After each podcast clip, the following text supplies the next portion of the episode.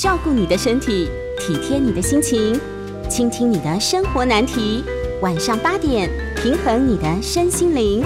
欢迎收听《全民安扣吕秋远时间。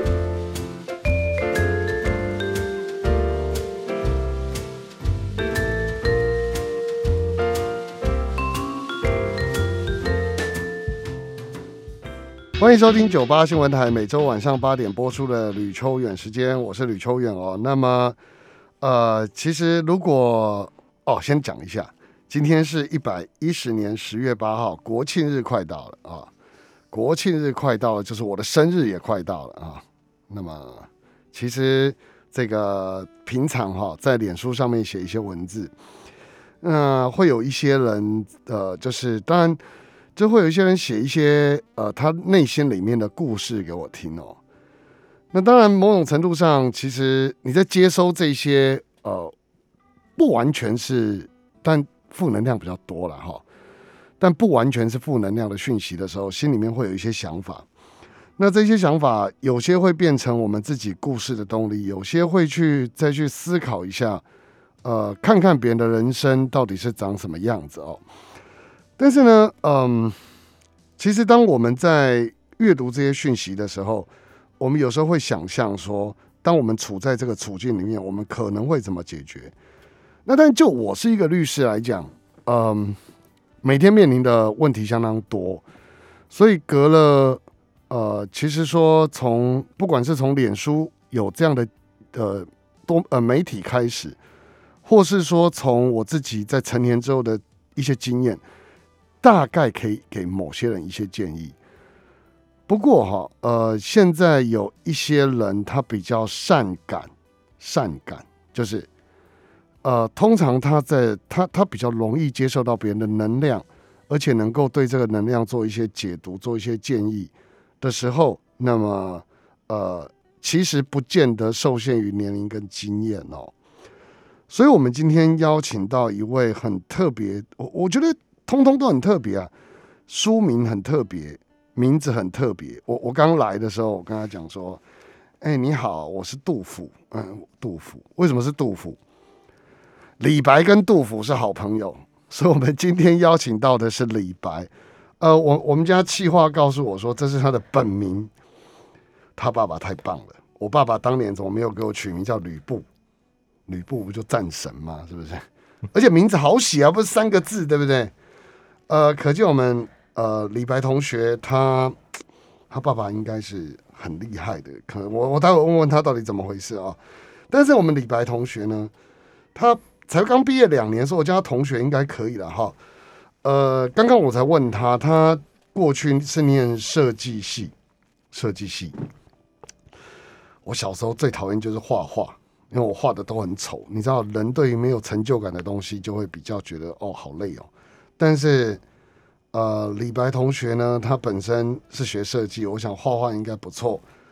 那么他在呃毕业之后，从事了一个很特别的行业哦。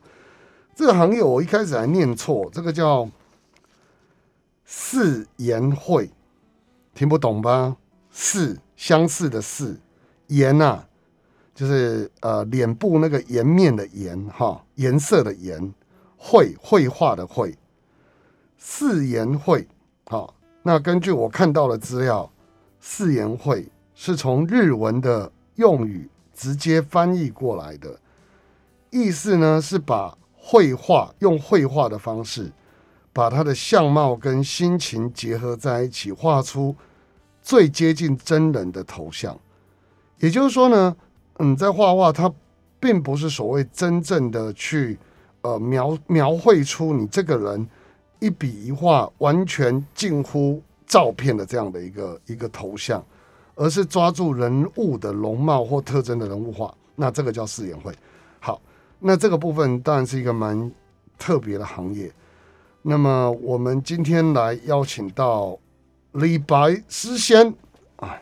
其实我觉得，我觉得应该要找那个张大春老师来访问啊，李白诗仙来跟我们讨论哦，他的这本书，第一本书哦，叫做《疗伤四言会》，这本书我就没有看过了哈。那么他写的是他透过画笔跟两千个陌生人对谈的故事。那这一本新书叫做《如果世界是一场派对》，这本书是他第二本书。这本书呢，呃，他比较类似去深入他自己的内心，去描绘如果世界是一场派对，而你又跟他格格不入。各位常看到吗？一场舞会里面，我们无所适从嘛，不知道该怎么办。那当你在这个舞会里面的时候，你应该怎么样能够？让自己在里面怡然自得。哎，我讲了那么多介绍，来，李白兄你好。嗨，大家好，我是街头故事的李白。奇怪，我叫他李白兄干什么？小孩子明明小我二十岁，不过很有意思哦。嗯，就是你。你等等等，我先聊一下你的名字。你的名字，你有没有问过你爸、你妈，到底这个名字怎么来的？其实也是因为我爸爸也是在写书，就是作家这样子。是对对对，然后他就很喜欢说，哎，可能中国的一些就是哎名人啊，或者作家什么的，然后就哎期望说，可能我也是走向文学这条路这样子。哦，真是一个，哎，但明显没有特别的。不不不不，你写两本书就已经是很厉害了，尤其是第一本书。疗伤誓言会写完之后，出版社愿意替你出第二本，代表第一本卖的还可以。哎，还行还行，是吗？是吗？是吗？所以我说这个很不容易。那呃，所以呃，李白兄啊，你在写完这本书以后，我就要访问古人，好棒哦。所以你自己本身来讲。你以前是比较害羞的人，是不是？哎，对，以前是就是完全没有办法，就是在公共场合像律师这样子侃侃而谈这样子。我也不行啊，我是练出来的。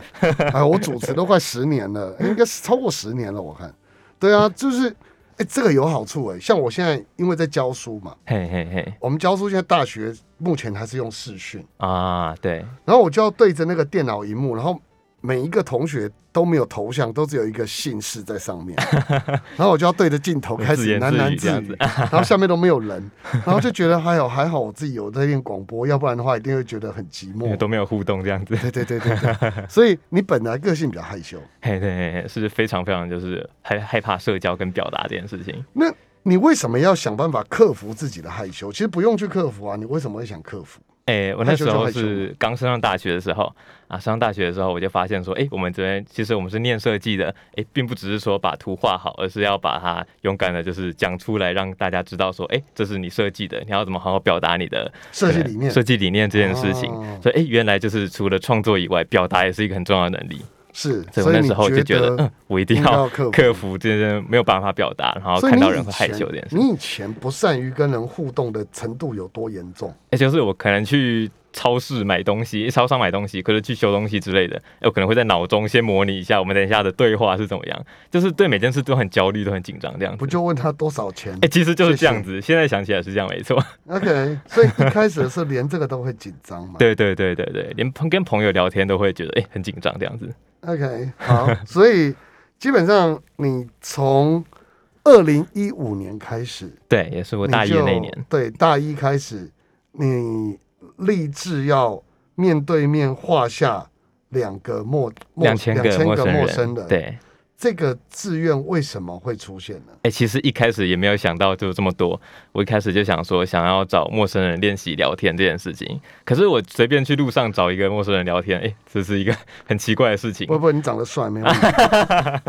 真的。那那时候我就想说，哎，有没有一个很合理的方式可以做到这件事情？那就是我们在画画，就是哎，如果。要经过过一些就是风景区啊，或是观光景点，会看到一些画家在画陌生人、画路人这样子。对，哎，他们都是安安静静的进行，我就觉得，哎，其实这个过程里面是可以有点互动、可以说话的。是，嗯，我就在这个摊位上面摆了这样的摊位，然后在上面写说，哎，如果就是你跟我说一个故事啊，我跟我聊天什么的，哎，等下这张画可以折价五十块这样子。等等等等等等，所以你的画画技巧是怎么来的？一开始的时候，哎，其实是因为我本来就从小就很喜欢画人，所以从小你就会学一点素描，还是水彩，还是油墨，还是什么？哎，其实都是在画素描和水彩这两个。那就算是兴趣啦，到大学才开始认真，就是在这个体系里面学习这样子。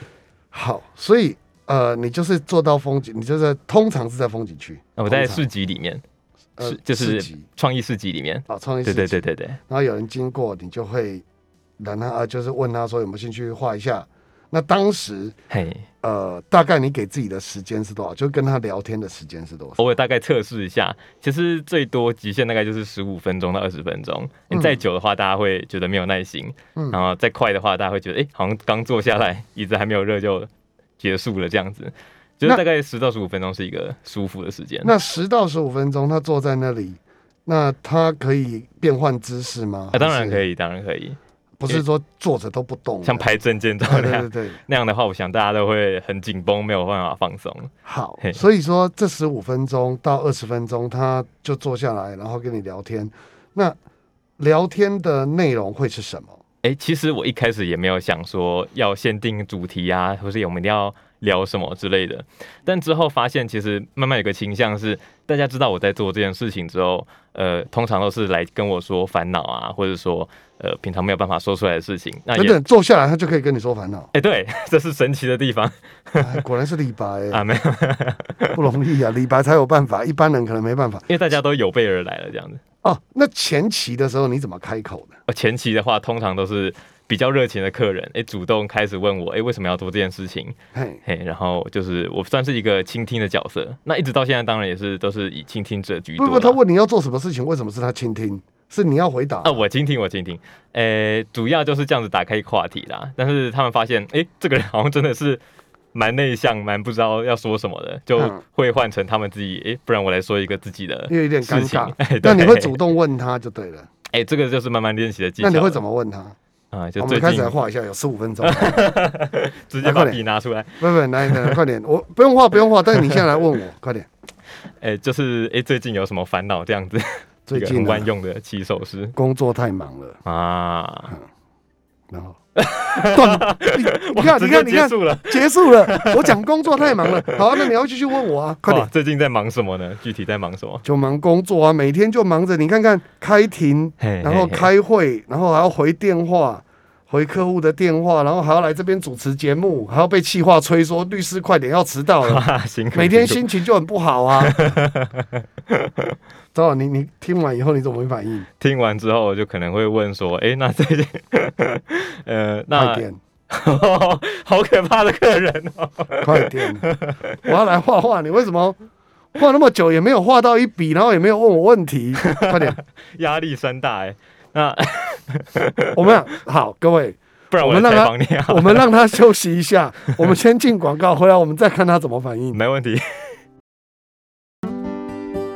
欢迎回到九八新闻台吕秋远时间，我是吕秋远。那么刚刚在广告时间，我跟我们家李白先生呢，李白同学，我们就在呃就已经刚刚把那个故事讲完了，我们已经对话对完了，所以我现在不打算继续测试他了，要不然的话他会说跟律师那个在广播上面对质压力太大。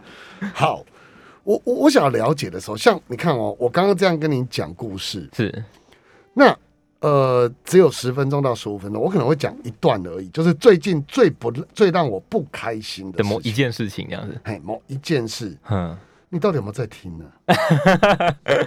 还是要努力倾听这件事情，因为毕竟我是一边画一边倾听的嘛。其实就像闲聊一样，对不对？嘿嘿嘿，你只会讲嗯哼，然后呢？哎也没有到这么敷衍啊。你也听得出来我很敷衍的、不然呢？你要怎么做？哎，可能比较像是引导啦，引导嗯嗯，就是所以呢后来呢？哎，比较像是这样，没错。哦，然后就一直讲讲讲讲讲他的故事，讲对对对一个还是讲他的人生？那会不会讲太长？哎，讲太长其实也没有关系，我就会把那个画画的节奏拉的比较长。OK，好，那呃，你听完他的故事之后，嘿大部分他们跟你讲的是这两千个里面，嘿，大部分跟你讲的是开心的还是不开心的？哎，这个其实到后面有一个趋势，就是几乎都是不开心的。因为大家想说，哎，来找李白画图，这个一边倾诉嘛。那通常要倾诉的事情也都是，哎，最近不开心啊，烦恼，没有人讲的事情，所以，哎，悲伤的的确比较多一点点。其实太白兄，你可以再写一点诗，你可以再当，就他在每个故事，都评一首这哎，样子。对对对对对，然后上面写个李白哇，哈哈哈哈水，对不对？哦 又没有人说你能，又没有说，又没有人说你你你这样做是僭越了李白，啊我名字叫李白啊，不然怎么办？好，所以呢，呃，你在你在听他讲的时候，你在听他讲的时候，然后你一边画画，那么呃，你会把听到的故事放到你的画里面？呃，他的神情啊、姿态啊，哎，多少会放进去。他如果里面出现了哪些东西，有可能也会稍加简化进去。那为什么这个会叫四？因为我解释的可能不会太好啊，因为我毕竟不是这个行业。嘿，为什么这个会叫做四言会？哎，其实四言会它就是人像速写或是肖像画的意思，一模一样。那它抓特征，哎，抓特征没有错，就是不会像刚才律师讲的，不会画到就是一模一样这样子，嗯，而是就是经过画画的人就是重新。转译过这样子，那那你通常看这个人的时候，你会抓他什么脸部的特点？哎，我通常都是我觉得眉毛跟眼睛吧，眼睛就是人最有最有神最有戏的地方这样子。嗯，所以我觉得哎，这两个地方其实画对了，大家都会觉得哎，这张画好像自己哦。那你会把故事放在里面吗？呃，单张画的话通常比较少，然后那个加减的话，就是比如说他是说哎自己是篮球队的，我可能就是画一颗篮球这样子，比较简单的方式而已。但但这个故事有办法跟有这个故事有办法跟这个人像结合在一起吗？呃，你觉得会影响到吗？我觉得，因为其实这个人像，我觉得在我的服务里面，这个画画其实不是不是最大的重点。我觉得重点是说，哎，他被画的人，他回家之后看到这幅画，他会想到我们在说话的这个过程。他可能讲了一个，就是哎，最近真的很大的烦恼或者秘密，他会觉得有这个联想的过程。我觉得这才是哎比较重要的地方。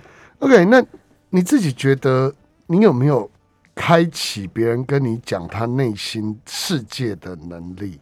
呃，我自己是不敢这样说啦，但的确好像这两千个陌生人里面。大部分的人都在做这件事情。他会回笼吗？就昨天我跟你讲，昨天我跟你讲跟我女朋友吵架的事，哎今天就和好，对对对。然后今天来跟你讲说我跟我妈吵架的事，这样。哎，其实会，我我蛮惊讶，就是我做这件事情会有老客人的，老客人，他们隔可能隔个半年一年会回来一次这样子。哎，每次回来那个感觉都不一样。那那他，嗯，他会跟你讲快乐的事吗？呃，不一定哎，就看他的人生发展的怎么样。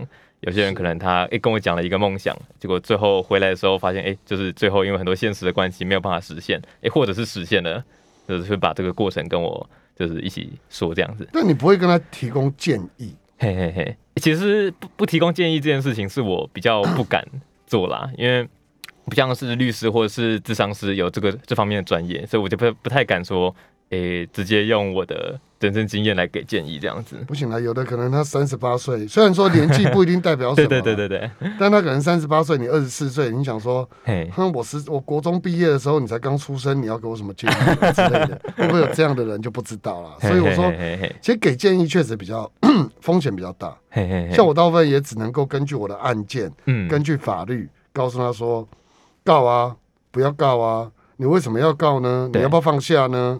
啊，你要不要就乘胜追击呢？啊，是一个很理性的判断。对，他的理性层次相对高一点，甚至有的时候我给的建议是蛮冷血的，我自己都不一定做得到哦。比方说，他们讲说，我来像像我就跟你讲说，我我现在你在画画，我就跟你讲说，我妈我跟我妈住在一起啊，从小我们母女俩就相依为命，然后。呃，我觉得，我觉得他一直会对我做情绪勒索，然后要我给他钱。然后我最近，呃，因为工作上的原因，我没有给他钱，那他就心情很不好，然后常常会跟我讲，养我这个女儿白养了，然后觉得说我没有用。那我真的觉觉得压力好大，我想搬家，可是我又舍不得。我觉得他只有我一个女儿，我走了他怎么办？好，我就讲这个故事。哇，是很沉重。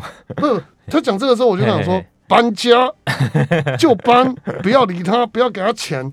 可是你知道，我们给这种建议的时候，事实上是非常粗暴的，一刀切。就是。你刚讲说就这么做，他会跟你讲说：“哦，律师啊，我能做早做了啊，是不是？我能做早做了，我还需要跟你讲。我有时候啊，我坦白跟你讲啦，我只是跟你讲讲而已啦，我也没有真的要 听你的意见，想太多了。对，就会变这样，你知道吗？事实上，他你你会跟他说：我跟你讲哦，这种经验哈，闽南话讲叫做满地青坑，你哦甜甜不够的啦，你要什么？”那个爱的虚索只会越来越大啊，所以算了啦，你不要管了。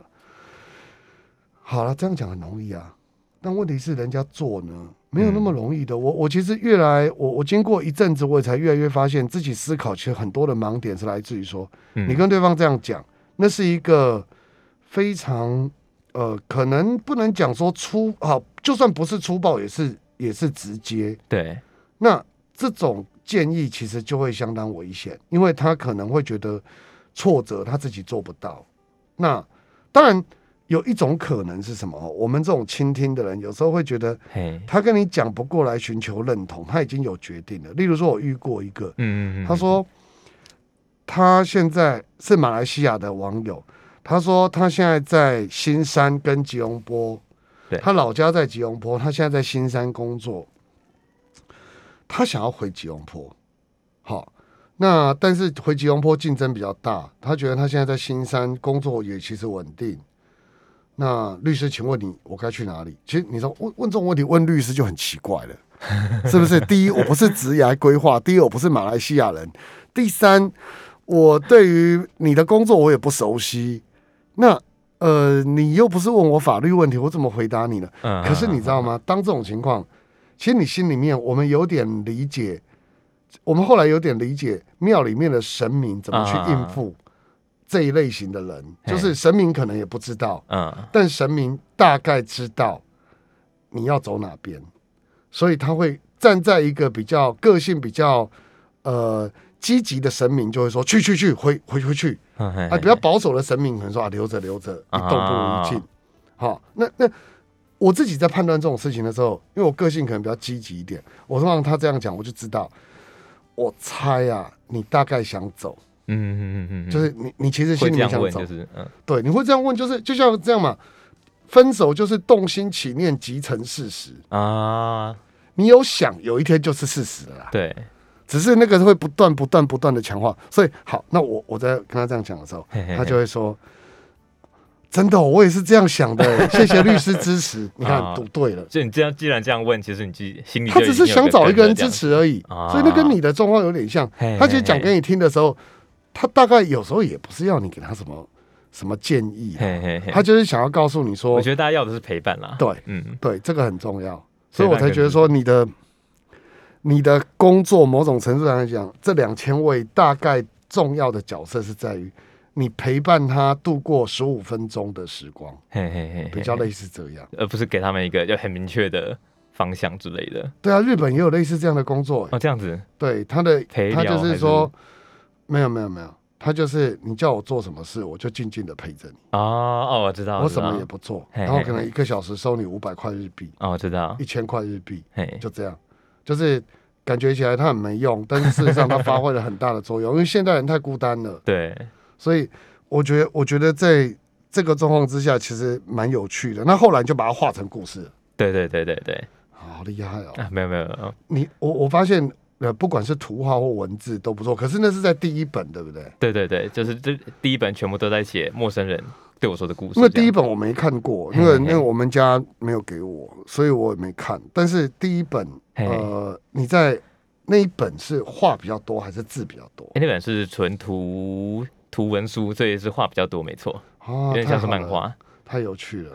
好好好，OK，呃，其实其实这是一个非常呃有意思的工作哦。那事实上，我觉得李白同学他至少让很多人哈，就是他接触到的很多人，在某一个短暂的时间听到或者是理解对方在想什么。那这个在现代生活来讲是很困难的，因为大部分人跟你讲故事的时候，你听的都是嗯嗯是哦，然后呢，好，根本没在听嘛。但是，哎，你有在听吗？哎，有有有，你真的有在听。但是李白有在听，各位，李白先生有在听 啊，所以这是很难得一件事。好，我们休息一下，我们广告回来，我们继续聊。那么第一本其实聊完了，我们花了半个小时，但是。这一本书为什么他会副标题写“如果世界是一场派对，你永远不必为自己的格格不入道歉”？理由在哪里？我们待会回来继续聊。欢迎回到九八新闻台吕秋远时间，我是吕秋远。我们今天访问到的是诗仙李白啊，我们今天是张大春老师，我来代班的啊，访问诗仙李白，来跟我们讨论这一本书哦，叫做。如果世界是一场派对，我一直以为这是笔名，没想到是真正爸爸给他的名字，这个名字真的非常的好。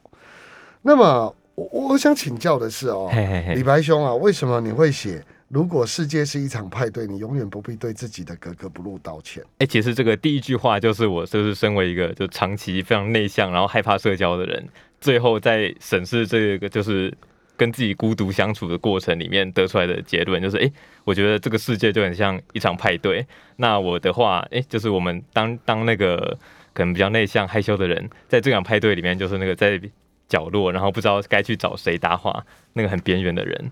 对对，所以。呃，最后我在写完这本书之后，给这个副标就是说，哎，其实我们都会觉得格格不入，我们想要成为那个很会发话的，可能社交咖，或者是成为那个很会讲笑话的人。可是最后，其实，哎，我的结论是，我就接受自己就是一个呃这样子的人，然后觉得，哎，不用为了格格不入的道歉。我跟你讲，你讲这个，我们就要讲你孤岛里面的这一篇文章里面的画画，他是这样说的哦。呃，我在过去几年。举办了很多场故事聚会，这有漫画哦，我只是念他的旁白哦。在不断练习后，我已经有自信可以主持一场精彩的活动。那么，看着陌生人都在自己的活动当中熟悉彼此，甚至变成朋友，是一件很有成就感的事。好，到这边为止，第二个漫画结束，第三个精彩了。聚会结束时，一切就会变成原样。当大家在自由交流时间开始交换联络方式，我的主持人光环就消失了。我又变回派对中的透明人，继续假装用着手机来掩饰自己的不知所措。活动结束后，我会到门口送每位来宾回家，然后一个人收拾场地，跟咖啡店老板说再见。当我孤独走在捷运站的路上，我想着这一切简直就像灰姑娘的魔法一样，不管多会说笑话，我还是感到寂寞。每个人都是一座孤岛吧，在岛跟岛之间连起再多的线，也不会改变这件事的本质，就是每个人都是孤岛的本质。对，好了，这个后面我觉得，呃，后面还有一段文字，但先这样就好。好，其实我觉得像你刚在笑啊，你觉得这是一个什么样的笑容呢？就是你当你听到我讲说，呃，不管都会说笑话，我还是感到寂寞。就是说，你你自己你自己在呃写这一篇文章或画这个画的时候，你看哦，你自己已经是一个主持人，你自己是一个作家，对。可是你在派对里还是会不知所措，尤其是当结束的时候。对，因为结束的那个反差感，哎，就会觉得哎，一切都打回原样。大家现在看到一些一些网络创作者啊，哎，在荧幕前面就是发光发热。然后，或者是我自己在带一些实体的聚会的时候，哎，毕竟要炒热聚会那个气氛嘛，所以我一定是在聚会里当那个可能是很有魅力的角色，我会说很多开场的笑话呀，然后去跟大家碰炒热气氛这样子。可是，哎，这些一切都结束，或者是我们就是结束创作的这个工作的时候，哎，就是回头来发现，哎，原来这些都只是一个表面上的技巧，并没有，并没有因为这些事情变成呃我心目中那个。发光发热的那种社交卡，就是我的个性还是一样的。那呃，就是你自己当主持人光环卸下之后，你在所有人之间，你还是会不知所措吗？呃，现在是好一点点，但是呃，那个反差感是知道自己其实一些其实一直都没有改变，我只是说。在说话的技巧上，可能变得好了一点点而已。这样。那以前你不是主持人的时候呢？嘿，你以前你根本没有当主持人的时候，你只是去参加一场读书会，你会不会连哦，我可能 连参加读书会都不敢？不是吧？会吧？连连参加读书会都不敢？哎啊，可能去了之后，就会就会想说，哎，不要引人注目啊，坐在角落啊，这种感觉。嗯嗯，就是会害怕被大家看着。你觉得是害羞，还是因为缺乏自信？哎，这两个都是一个很大的原因。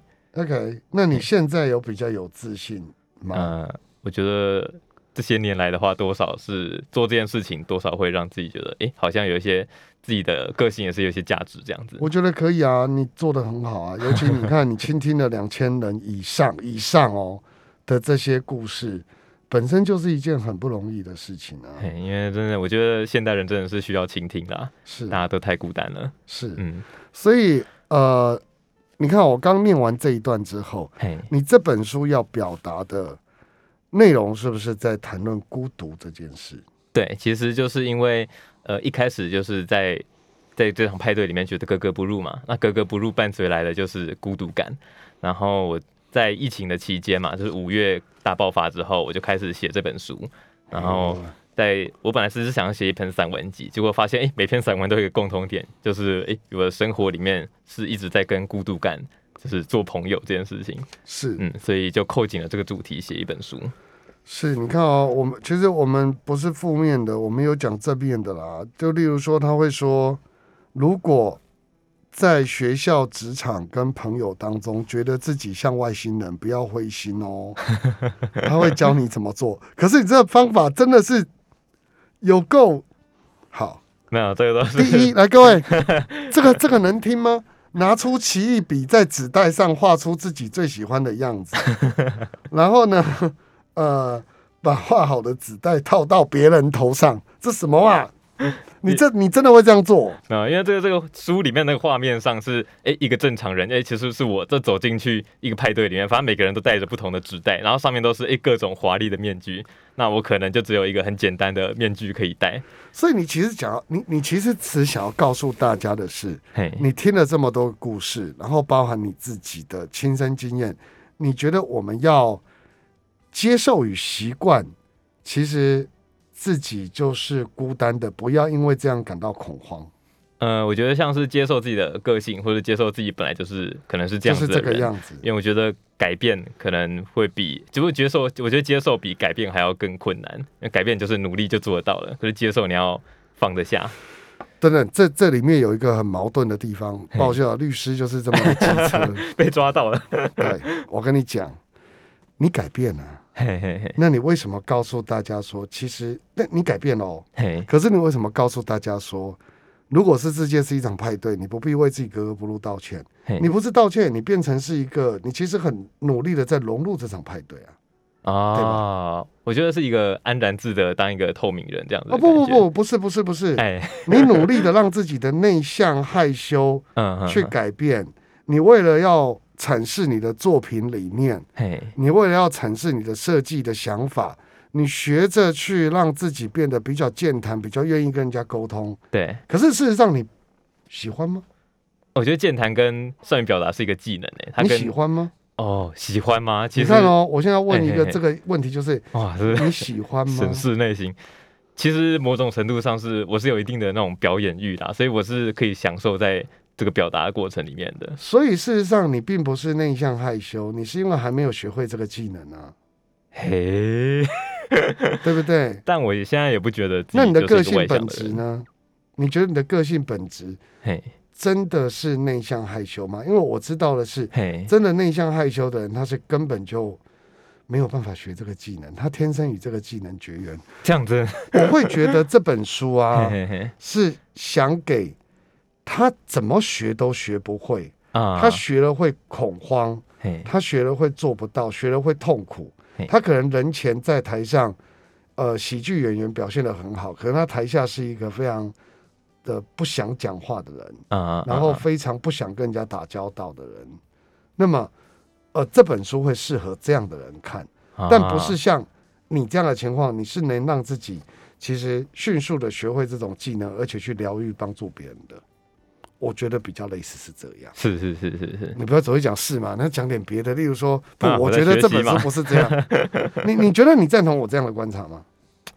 呃，你可以不赞同。我我觉得这是一个新的，第一次有人就是提出这样的观点。哎，我觉得我回去之后可以再想想看，但我还是觉得说，哎，其实讲，哎，还还是觉得说那个善于表达还是一个一种技能呢，因为其实真的很多创作者也是在。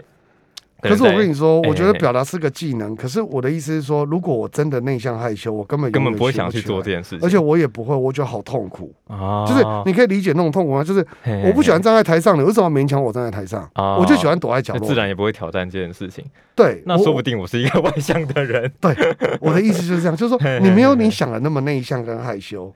事实上来讲，是因为你学得起来，而且你做的很好。那可能是我前就是。幼年的时候，哎，童年的时候并没有学到这个技能，所以让我一直都觉得自己是这样的人，也说不定啦。当然啦，这是不是技能我也不知道，因为有时候我会觉得这不见得是太理想的事情，因为当你讲的太多，不知道听，只知道说，嘿嘿嘿，其实不见得是好事。嘿，真的有时候会伤到别人。好，我们休息一下，我们回来继续聊。